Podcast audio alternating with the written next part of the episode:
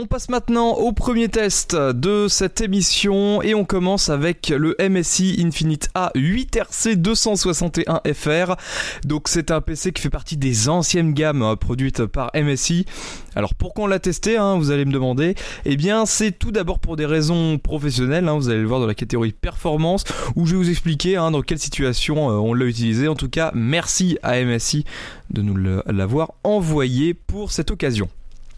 On commence directement avec ce qui se voit directement, hein, c'est-à-dire le design. MSI garde évidemment ce qui fait le succès de ces autres machines. On est donc sur le même boîtier, hein. on retrouve des LED RGB à l'intérieur du PC ainsi que dans la façade. Le tout est évidemment configurable avec le logiciel Mystic Light qui est fourni par MSI dans la machine. D'ailleurs, le lecteur DVD est très bien caché puisqu'il est situé en haut de la façade et ressemble à tout le reste du PC. Malheureusement, ce lecteur est du même format qu'un PC portable avec le tiroir là qui sort, euh, sort d'un coup. Donc euh, ce lecteur a été assez pratique pour l'utilisation que j'en ai eu.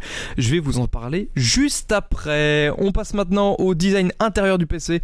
Tout est ultra propre, les câbles sont super bien rangés, les disques durs sont dans un compartiment à part, mais il y a un SSD Optane hein, qui, est euh, qui est directement branché en PCI sur la carte mère.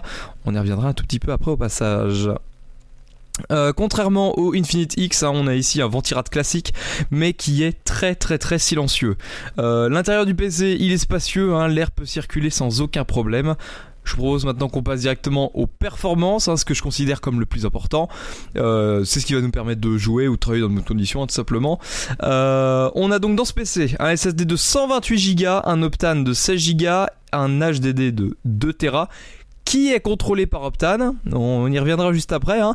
Une GTX 1060, un i7 8700K à 3,20 GHz et 8 Go de RAM. Alors certes, on n'est pas sur une puissance phénoménale, hein, mais ça fait le taf. Et pour bien ressortir cette puissance, j'ai testé le PC dans deux circonstances différentes. Le jeu avec Farming Simulator 19, qui est un jeu plus ou moins bien optimisé, et euh, la production vidéo. On commence par le jeu.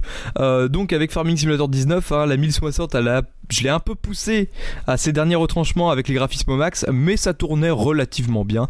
Là-dessus, j'ai pas à me plaindre. Donc c'est évidemment très bon dans ce domaine. Je vous propose qu'on passe directement à la partie la plus importante du test, puisque j'ai utilisé pour un festival de musique.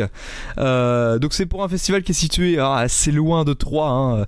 Il s'agit du Scabuzz. Donc pour cet événement, on m'a demandé de faire la réalisation vidéo en multicaméra avec des incrustations assez basiques, hein, c'est-à-dire des lower thirds, des textes qui s'affichent en bas de l'écran, euh, des lancements de vidéos pour les génériques, etc.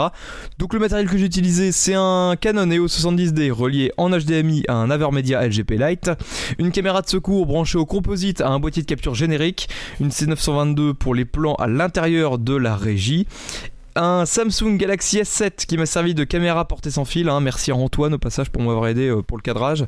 Euh, et on finit avec une Yamaha MG10 XU pour mixer le son. Merci euh, à la régie hein, donc, qui bosse chez AEGS hein, pour s'être organisé pour m'envoyer le son pour la vidéo. Le logiciel utilisé, c'était VMix, un logiciel de production assez connu dans le monde de la réalisation vidéo en live. Le tout était diffusé sur YouTube avec la 4G de chez Free. Donc, pour commencer, le débit que j'avais sur place, c'était 54,42 euh, euh, mégabits par seconde en download et 31,51 euh, mégabits par seconde en upload dans un petit patelin de 3000 habitants à peu près. Donc j'ai pu tirer sur la connexion hein, et surtout sur le PC en lui demandant une grosse qualité d'image, 1080p 25 fps avec un bitrate de 20 000 kilobits par seconde. J'ai également fait enregistrer une vidéo en local, j'ai donc eu un fichier vidéo de 18 Go qui durait 5 heures en tout cas, pendant 5 heures d'affilée, durant les 5 heures de festival, le PC s'en est très bien sorti. J'ai eu aucun problème. Tout s'est passé merveilleusement bien. Donc, pour de la production vidéo en live, ce PC est aussi excellent. On passe à l'audio maintenant. Le son qui sort des prises audio du PC est d'excellente qualité. La retransmission audio est quasi parfaite. On n'est pas sur du high-res. Euh, on n'a aucun parasite sonore.